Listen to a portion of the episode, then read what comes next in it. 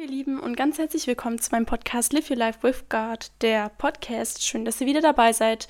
Mein Name ist Esther und ich bin der Host von diesem Podcast. Ich freue mich sehr, jetzt eine weitere Folge aufnehmen zu können.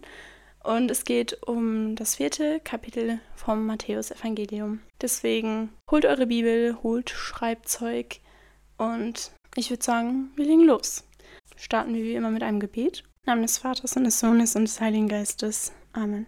Herr, ich danke dir für diesen neuen Tag, für diese Gelegenheit, jetzt diesen Podcast aufzunehmen. Und ich bitte dich, dass du zu uns sprichst und uns Kraft gibst, denn heute lesen wir über Versuchungen, darüber, dass du den Versuchungen des Teufels standgehalten hast und dass du wirklich gekämpft hast mit der Wahrheit Gottes, mit der Wahrheit der Schrift. Und ich bitte dich, dass du uns einfach diese Kraft gibst für diesen geistlichen Kampf, dass du uns ausrüstest und uns beistehst und dass du uns hilfst, dass wir immer wieder ausstehen und unsere Augen immer wieder neu zu dir richten. Danke für deine Barmherzigkeit. Danke, dass du so geduldig mit uns bist und uns liebst, auch wenn wir immer wieder versagen, aber dass du uns nicht im Stich lässt und für uns da bist. Segne diese Folge, segne alle, die zuhören und nutze diese Plattform, um zu sprechen. Ich gebe sie dir hin und bitte dich um dein Wirken. In Jesu Namen. Amen. Okay, fangen wir an. Dann wurde Jesus vom Geist in die Wüste geführt. Dort sollte er vom Teufel versucht werden. Als er vierzig Tage und vierzig Nächte gefastet hatte, hungerte ihn. Da trat der Versucher an ihn heran und sagte, Wenn du Gottes Sohn bist, so befiehl, dass aus diesen Steinen Brot wird. Er aber antwortete, In der Schrift heißt es, der Mensch lebt nicht von Brot allein, sondern von jedem Wort, das aus Gottes Mund kommt. Darauf nahm ihn der Teufel mit sich in die heilige Stadt, stellte ihn oben auf den Tempel und sagte zu ihm, wenn du Gottes Sohn bist, so stürz dich hinab, denn es heißt in der Schrift, seinen Engeln befiehlt er um deinetwillen, und sie werden dich auf ihren Händen tragen, damit dein Fuß nicht an einen Stein stößt. Jesus antwortete ihm, in der Schrift heißt es auch, du sollst den Herrn, deinen Gott, nicht auf die Probe stellen. Wieder nahm ihn der Teufel mit sich und führte ihn auf einen sehr hohen Berg. Er zeigte ihm alle Reiche der Welt mit ihrer Pracht und sagte zu ihm, das alles will ich dir geben, wenn du dich vor mich niederwirfst und mich anbetest. Da sagte Jesus zu ihm, Weg mit dir, Satan, denn in der Schrift steht, den Herrn dein Gott sollst du anbeten und ihm allein dienen.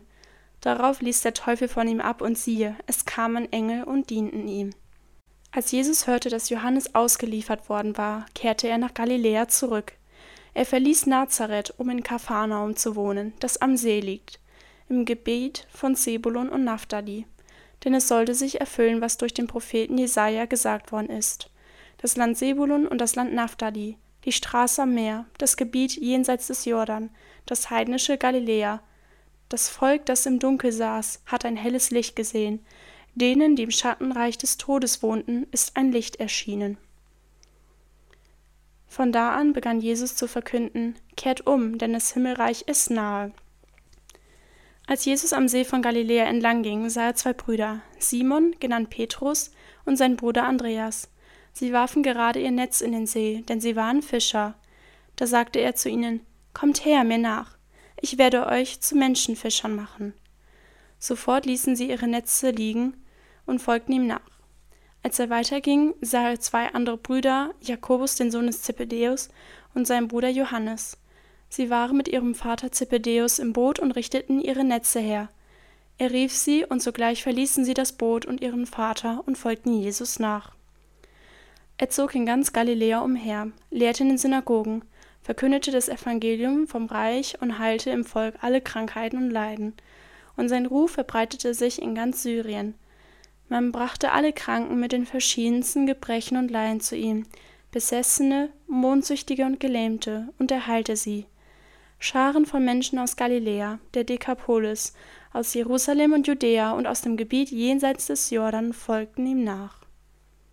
Auch wenn es im ersten Teil um diese Versuchung geht und eben um diese Herausforderung, die Jesus durchmacht, ist es auch schön dann zu sehen, was danach passiert. Dass Jesus eben diesen Kampf, diese Versuchungen gegen den Teufel gewonnen hat und dann in seinen Dienst eintritt. Also Jesus war 40 Tage lang in der Wüste unterwegs, hat gefastet, um sich auf seinen Dienst vorzubereiten, um wirklich in dieser Einsamkeit zu sein mit Gott. Und diese Lage hat der Teufel genutzt, um ihn anzugreifen. Jesus hatte Hunger. Und wenn wir Hunger haben, dann sind wir schwach. Es kann nicht nur dieser Hunger nach eben Essen sein, sondern auch Hunger nach Glück, Hunger nach Liebe.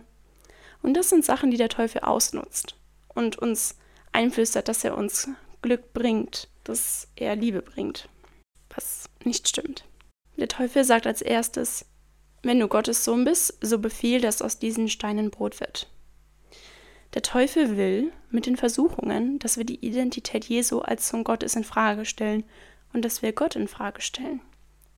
Er will, dass Jesus eine göttliche Tat tut, einfach aus dem Grund, dass diese Menschwerdung Jesu vergessen wird. In dem Sinne, dass es nicht relevant ist, dass Jesus Mensch wird, um uns zu erlösen. Der Teufel will quasi diese Erlösung verhindern. Genau, und Jesus kontert dann mit der Schrift und sagt, der Mensch lebt nicht vom Brot allein, sondern von jedem Wort, das aus Gottes Mund kommt. Das bedeutet für uns, dass wir uns nicht nur auf Materielles verlassen sollen.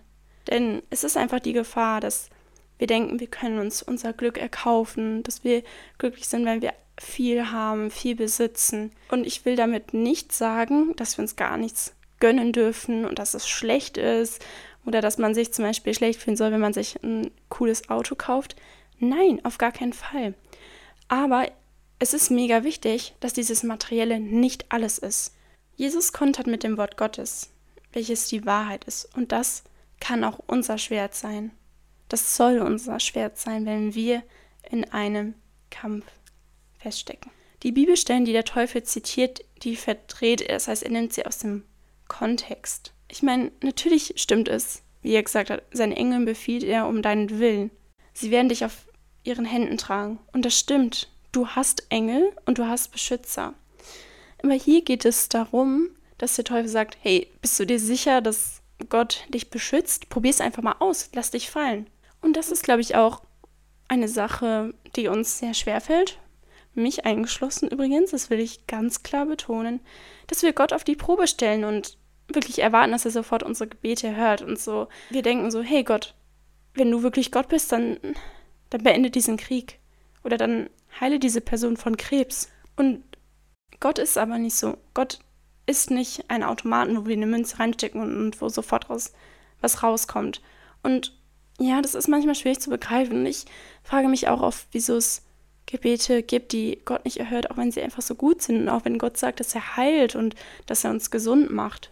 Aber da ist es wirklich die Einladung an uns, wirklich zu vertrauen, dass Gott gut ist und auch wenn da Ungewissheit ist und wir einfach nicht wissen, was er möchte, was er vorhat, dass er wirklich da ist und sich um uns kümmert. Es ist eine Lüge, die wir so oft glauben, dass Gott sich nicht um uns kümmert und das ist auch etwas, was der Teufel immer wieder einredet und sagt, ja Gott, du bist Gott egal. Gott kümmert sich nicht um dich und Gott liebt dich nicht. Warum glaubst du, dass Gott dich liebt? Weil schau dich doch mal an, du versagst immer wieder und du, du fällst immer wieder in diese alten Muster zurück. Warum sollte Gott dich lieben? Hey, Gott ist nicht ein Mensch. Gottes Liebe ist bedingungslos. Und das ist auch etwas, was wir wirklich von ihm abschauen können, diese bedingungslose Liebe für anderen. Und wirklich dieses volle Vertrauen auf Gott. Und es ist schwer, glaubt mir. Gott zu vertrauen ist wirklich schwer. Vor allem ich, ich bin so ein Mensch, ich will einfach wissen, was passiert. Ich will alles geplant haben. Ich will halt diese Sicherheit. Aber manchmal ist es wirklich gut, diese Ungewissheit zu haben und sagen, hey Gott, ich lasse mich jetzt von dir tragen. Was bringt es dir, wenn du weißt, was kommen wird? Dann hast du ja diese Sicherheit und du brauchst Gott gar nicht mehr. Der Teufel verspricht uns immer wieder falsche Dinge und wir fallen immer wieder darauf rein. Fing ja schon in Genesis mit Adam und Eva an. Wenn ihr von diesem Baum isst, dann gehen euch eure Augen auf und ihr werdet wie Gott sein. Und was ist passiert? Adam und Eva haben sich vor Gott versteckt, weil sie sich geschämt haben. Und das passiert immer wieder, wenn wir sündigen. Wir entfernen uns von Gott. Und auch wenn es einfach sehr hart klingt, bitte, bitte, bitte, bitte denkt dran. Jesus weiß, wie es ist, versucht zu werden, aber er hielt stand. Lass dich von Jesus anschauen. Wie sieht Gott dich? Und was sagt Gott dir? Und dieses Statement von Jesus am Ende, dieses Weg mit dir, Satan. Denn in der Schrift steht, den Herrn, dein Gott, sollst du anbeten und ihm allein dienen. Sag das. Sag das ins Gesicht vom Feind. Weg mit dir. Denn ich bin Kind Gottes und du hast hier keinen Platz. Verschwinde. Denn er soll keine Macht über dich haben. Er hat keine Macht über dich. Jesus hat ihn besiegt. Durch seinen Tod am Kreuz. Auch wenn der Teufel besiegt ist, er versucht so viel wie es geht zu zerstören. Jesus kämpft für dich mit. Jesus weiß, wie es ist, versucht zu werden, aber er hielt stand. Frage Gott immer wieder, dass er wirklich seinen Willen offenbart. Ich kenne dieses Gefühl sehr gut, dass Versuchungen uns wirklich erdrücken und dass wir einfach leiden und verzweifelt sind und wirklich nicht wissen, wie wir rauskommen. Aber diese Versuchungen können unseren Glauben stärken. Sie bedeuten nämlich Kampf, die Wahrheit zu deklarieren, dass Gott gut ist, dass er die Liebe ist, wie es in Johannes 10,10 10 steht, er das Leben in Fülle bringt, während der Feind zerstört und stiehlt. Und ich garantiere dir, Gott schaut dich nicht wütend an, wenn du sündigst. Natürlich macht es ihm traurig, weil du dich durch die Sünde von ihm entfernst, aber er weiß ganz genau, wie du dich fühlst, wie anstrengend das ist, dass du nicht mehr kannst, dass du mit deinen Kräften am Ende bist. Und deswegen rede mit Gott darüber. Sag Gott, dass du nicht mehr kannst, dass du dich schwach fühlst, dass du nicht weißt, wie du da rauskommst. Und vor allem, nimm seine Vergebung an. Wir haben in der katholischen Kirche die Beichte und Beichten ist an Überwindung. Ich bin davor mal nervös, weil es mir super unangenehm ist. Aber es ist so gut, diese Sünden vor Gott zu bringen. Der Priester, der dir dann stellvertretend für Jesus die Lossprechung gibt. Und immer wieder erfahre ich in der Beichte diesen liebevollen Blick von Jesus, der mir sagt, ich sehe dich und ich kämpfe mit dir und ich schenke dir einen Neuanfang und ich vergebe dir, weil ich dich so sehr liebe, mein Kind. Also jetzt einfach noch so ein paar Tipps. Erstens, nicht aufgeben, okay? Gib nicht auf und kämpfe diesen guten Kampf. Was auch sehr helfen kann, ist Epheser 6 zu lesen, wo es um, diese, um diesen Kampf geht, um diese Waffenrüstung. Und lies wirklich in der Bibel nach, was Gott über dich spricht, was Gott über dich sagt. Noch ein paar weitere Tipps sind einfach, dass du, wenn du irgendwie Versuchungen spürst oder unruhig wirst, versuch einfach zur Ruhe zu kommen. Geh in die Kirche, mach ruhige Musik an, geh spazieren, lenk dich mit etwas ab, was aber gut ist. Also Sport, was Gutes essen, ein Buch lesen und hol dir jemand mit ins Boot. Sprich mit jemand darüber, den du vertraust. Vielleicht hast du ja einen geistlichen Leiter, einen Mentor, deine Eltern, gute Freunde. Vertrau sie dir an, weil wenn du diese Schwächen, diese Struggles im Dunkeln behältst und sie verheimlichst, dann kann da nicht Licht reingesprochen werden. Und hab keine Angst, dir helfen zu lassen. Hab keine Angst, darüber zu sprechen. Wir haben oft diese Angst, dass Leute dich verurteilen. Aber es passiert so oft, dass du jemand von der Schwäche erzählst und dann zurückkommt, hey, ich habe damit auch zu kämpfen. Ja, deswegen, ich hoffe so sehr, dass du einfach jemanden hast, den du dich anvertrauen kannst. Ich habe zum Beispiel selber einen geistlichen Begleiter, das ist ein Priester und es hilft mir einfach sehr, wirklich diese Unterstützung zu haben, jemand, der mir wirklich gute Tipps geben kann und mich einfach in meinem Weg mit Gott ermutigt.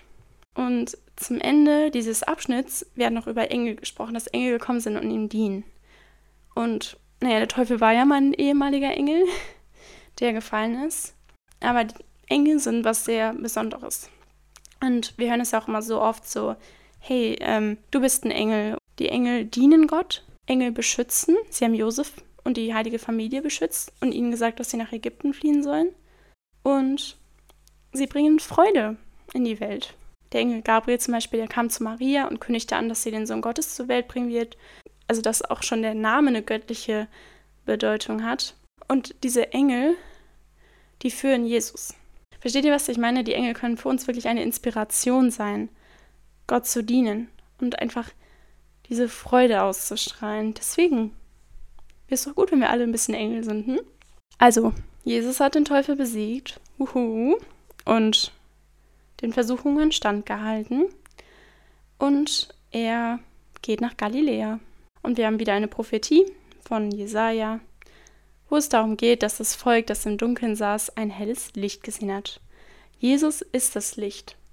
Und dazu gibt es ein mega schönes Lied, wo ich einfach euch mal den Text vorlesen will, weil ich glaube, das spricht so viel Wahres über Gott aus. Herr, das Licht deiner Liebe leuchtet auf, strahlt inmitten der Nacht für alle auf. Jesus, du Licht der Welt, sende uns dein Licht. Mach uns frei durch die Wahrheit, die jetzt anbricht. Sei mein Licht. Jesus, dein Licht, füll dies Land mit des Vaters Ehre. Komm, Heiliger Geist, setz die Herzen in Brand. Fließ Gnadenstrom, überflute das Land mit Liebe. Sende dein Wort, Herr, dein Licht strahle auf. Ist es nicht schön, dass Jesus eben dieses Licht bringt? Und so ist es auch in deinem Leben. Jesus bringt Licht in diese Dunkelheit, wenn du verzweifelt bist, wenn du hoffnungslos bist, wenn du dich allein fühlst. Er ist da.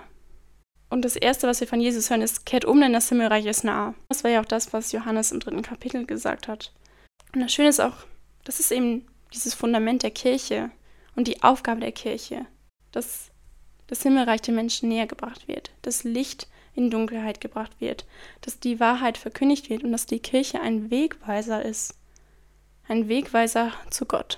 Wo es dann um die Nachfolge geht von Simon, Andreas und dann Johannes und Jakobus, ist es echt beeindruckend, wie sie einfach die Netze liegen lassen. Und das ohne wirklich Jesus lange zu kennen und ganz genau zu wissen, wie er ist, wer er ist.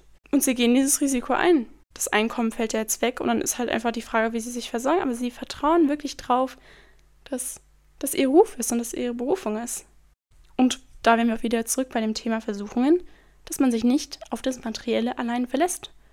Und deswegen ist es auch so wichtig, dass wir eben ein hörendes Herz für unsere Berufung haben. Und vielleicht ist es auch etwas, wo man mal drüber nachdenken kann. Wo möchte Gott mich? Ruft Gott mich in die Ehe? Ruft Gott mich für ein eheloses Leben? Oder vielleicht sogar für eine Berufung, Ordensleben, Priestertum, als Pastor. Wer weiß? Das ist mal eine gute Gelegenheit, den Herrn zu fragen. Und Menschenfischer sein bedeutet wirklich, auf Mission zu gehen und Leuten von Jesus zu erzählen. Und das ist auch unsere Aufgabe als Christen. Die Frage ist halt nur, wie konkret machen wir das? Und da habe ich eine Faustregel. Und zwar, es ist die Kunst, das Evangelium zu predigen und zu leben, ohne den Namen Jesus explizit zu erwähnen. Eigentlich ist es ganz simpel. Lebe das Wort Gottes. Lebe dein Leben wirklich in dem Bewusstsein, dass du Identität hast als Kind Gottes. Sei freundlich. Sei gütig. Zeige bedingungslose Liebe, auch wenn es schwierig ist. Und das ist Mission. Natürlich kann es auch wirklich Mission sein, wo du explizit über Gott sprichst für diejenigen, die eben einen Beruf ausüben, ist es auch wirklich möglich zu missionieren. Und ja, wer weiß, da musst du Gott auch wirklich um seine Führung bitten. Aber vielleicht sagt Gott auch mal wirklich ganz konkret, hey, erzähl mal dieser Person von Jesus oder hey, schick mal der Person eine Bibelstelle.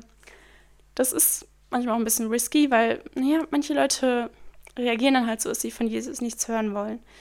Und das ist okay, aber ein Versuch ist es wert. Also ja, das ist wirklich schwierig konkret zu sagen, aber es sind wirklich diese Kleinigkeiten, die was verändern können. Dass du bei den Lästereien nicht mitmachst, dass du wirklich auch freundlich bist zu Leuten, die unfreundlich zu dir sind. Ganz simple Dinge. Jesus selbst war so selbstlos. Er hat selbstlos gedient. Er hat geheilt und bringt die Menschen näher zu Gott durch seine Predigten, dass wir Gott besser verstehen, denn oft ist es so, dass Gott einfach da oben ist und so weit weg und wir ihn einfach nicht verstehen. Aber Jesus hat uns wirklich Gott näher gebracht. Und immer wie gesagt, hey Leute, wisst ihr nicht, wie sehr euer Vater im Himmel euch liebt? Glaubt an ihn und folgt mir nach. Denn ich bin gekommen, um euch zu erlösen. Das ist schon ein bisschen so Spoiler-Alert für Matthäus 6, wo es dann auch eben darum geht, wie wertvoll wir in Gottes Augen sind. Aber das sind auf jeden Fall meine Gedanken zu Matthäus 4. Und da auch einfach nochmal die Anleitung an euch. Strebt wirklich nach der Heiligkeit. Fragt euch immer wieder, was Jesus in dieser Situation tun würde. Und vor allem pflegt diese Beziehung zu Gott.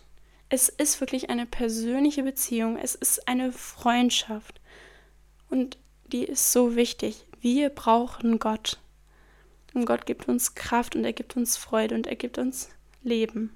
Und seien wir auch bereit, ihm nachzufolgen, egal wie es aussieht, dass wir aber auch den Herrn wirklich konkret bitten und sagen, Gott, wie kann ich dir dienen? Wie kann ich dir nachfolgen? Was kann ich tun? Er wird eine Antwort geben. Und nochmal die Erinnerung, man muss kein Missionar sein. Man muss kein Amt in der Kirche innehaben, um das Evangelium zu verkünden. Es fängt in deinem Alltag an, in deiner Umgebung, wie du handelst. Damit machst du schon Mission. Und es ist so genial. Deswegen denkt bloß nicht, dass ihr nichts bewirken könnt, denn ihr könnt das. Wie ihr andere behandelt. Aber auch, was ihr von euch selbst denkt. Bin ich mir wirklich bewusst, dass ich Kind Gottes bin? Oder sehe ich mich nur als Versager und als schlecht und ich bin zu hässlich und ich bin nicht schön genug und ich bin zu dick. Ich mag meine Haare nicht und was auch immer. Erinnere dich jeden Tag bewusst daran, dass du geliebtes Kind Gottes bist, dass du wirklich gewollt bist, dass du geliebt bist und dass du wertvoll bist. Und dass er dich liebt. Er liebt dich so sehr. Und das ist auch etwas, wo wir immer dran denken müssen. Er liebt dich, er sieht dich und er kümmert sich um dich. Deswegen vertraue ihm dein Leben an, vertraue ihm in den schwierigen Situationen, wenn du dich allein fühlst, wenn du vor Herausforderungen stehst und gib ihm das alles hin. Er freut sich, wenn du zu ihm kommst, egal wie es dir geht. Deswegen, wenn du glücklich bist, bete. Wenn du Angst hast, bete. Wenn du sauer bist, bete. Wenn du dich richtig schlecht fühlst, bete. Du kannst immer zu Gott kommen. Du störst Gott nie. Und Gott freut sich auch über Gebete, wo du einfach sagst, boah Gott, ich bin sauer. Oder Gott, ich, ich verstehe dich einfach nicht, was willst du von mir? Gott wünscht sich so sehr, dass du zu ihm kommst. Er wünscht sich so sehr, nah bei dir zu sein. Aber Gott ist gleichzeitig auch ein Gentleman. Gott ist sehr respektvoll. Das heißt, er kommt nicht einfach rein wie der Teufel, der nicht klopft, sondern er klopft wirklich an und sagt, hey, darf ich zu dir kommen? Das macht der Teufel nicht. Der Teufel kommt, wann er will. Und er stört. Deswegen gib ihm keinen Raum. Ich wünsche euch einfach von Herzen, dass ihr wirklich, ja, Kraft findet und diese Sehnsucht in eurem Herzen habt, Gott besser kennenzulernen und ihm nachzufolgen. Und dass ihr das nicht allein macht, sondern auch wirklich Menschen habt, die euch in diesem Weg unterstützen. Das wünsche ich euch so sehr und trage das auch im Gebet. Ich danke euch sehr fürs Zuhören, dass ihr eingeschaltet habt und wünsche euch weiterhin eine gesegnete Adventszeit, eine gute Vorbereitung auf Weihnachten, viel Freude. Ich hoffe, ihr könnt auch mal bei einem Gläschen Glühwein oder bei ein paar Keksen entspannen, denn das haben wir uns so verdient. Und das tut einfach gut, mal die Ruhe zu genießen, die Ruhe zu suchen und einfach mal abzuschalten, einfach mal zu sein. Das ist auch etwas, wozu Gott uns immer einlädt. Einfach mal sein, einfach mal da sein, präsent sein. Und ja, nochmal vielen, vielen Dank, fühlt euch ganz fest gedrückt und denkt dran, live your life with God. Jesus liebt dich. Bis bald.